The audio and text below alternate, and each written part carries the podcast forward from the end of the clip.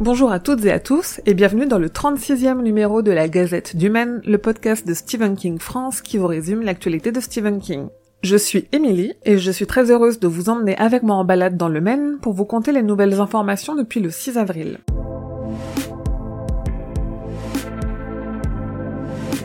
Dans une vidéo publiée par un de ses éditeurs, Stephen King lit le premier chapitre de If It Bleeds, son prochain livre qui paraît en anglais le 21 avril. Il a l'air en forme et en introduction de la vidéo, il porte un masque et blague sur la distanciation sociale représentée dans sa reproduction d'un tableau de Hopper. Parce qu'il a commencé la promo pour son prochain livre, King fait quelques interviews en ce moment. Dans une interview audio pour NPR, King est revenu sur la pandémie de Covid-19 qui touche de plein fouet les États-Unis et s'est dit désolé qu'on vive dans une de ses histoires. Et il a révélé qu'il devait changer des éléments d'un prochain roman à cause de cette pandémie. Perte de motivation, difficulté de concentration, librairie fermée, manque d'inspiration. Est-ce que vous aussi vous galérez pour lire pendant ce confinement? Sur le site, je vous ai fait un guide des solutions pour continuer à trouver de la lecture et je vous donne des idées d'histoires de King à lire pour vous évader.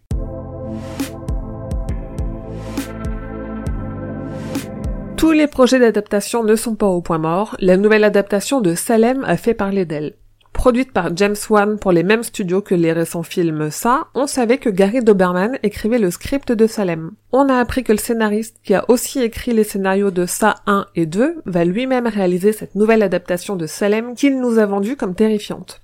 Malgré le contexte actuel, le projet de nouvelle adaptation de Charlie est toujours d'actualité et la production pourrait bien débuter cette année à en croire Scott Teams qui s'occupe du scénario.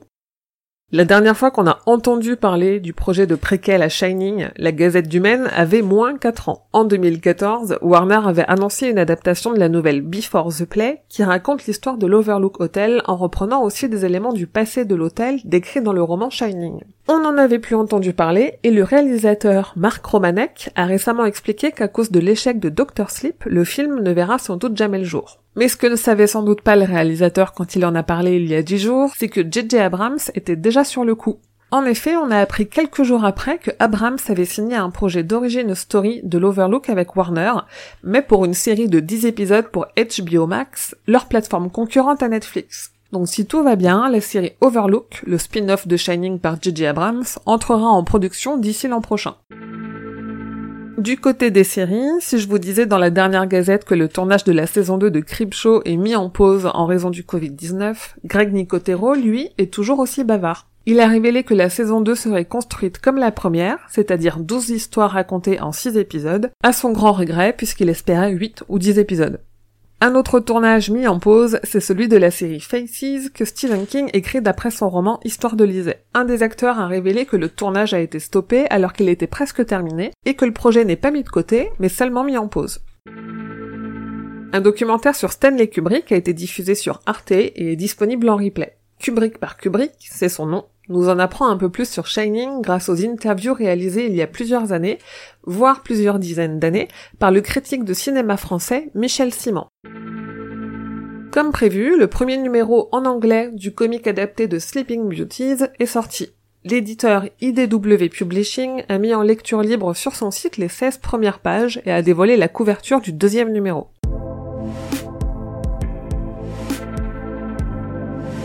Dans un petit hors-série avec les camarades du roi Steven, on a répondu à toutes vos questions sur comment on s'est connus, quelles sont nos méthodes de prise de notes et bien d'autres questions. Une FAQ sortie en deux fois puisqu'un poisson d'avril s'est invité dans la première. Et dans notre épisode mensuel, on vous parle cette fois-ci de la nouvelle Les enfants du maïs, l'histoire de King qui a presque plus d'adaptations que de pages. Bonne humeur au rendez-vous, puisque l'épisode a été enregistré en public avant qu'on soit toutes et tous confinés. Sur les réseaux sociaux, King s'est désolé du décès de John Prine, chanteur décédé à l'âge de 73 ans emporté par le Covid-19.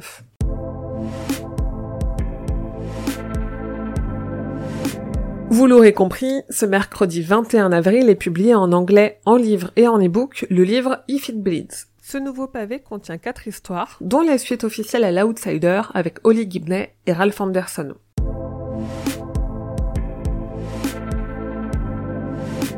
Et voilà, c'est tout pour la gazette numéro 36. Rendez-vous dans deux semaines pour le prochain numéro. J'espère que tout va bien pour vous et vos proches, que vous vous tenez le coup et que vous faites attention à vous. Vous pouvez venir trouver du monde avec qui discuter sur Instagram, Twitter, Facebook la page et Facebook le groupe et Discord en cherchant Stephen King France. Et rendez-vous sur le site stephenkingfrance.fr dans l'article de cette gazette numéro 36 pour avoir plus de détails sur toutes les infos dont je viens de vous parler. Je vous dis merci et à bientôt, fidèles auditeurs et auditrices, que vos journées soient longues et vos nuits plaisantes.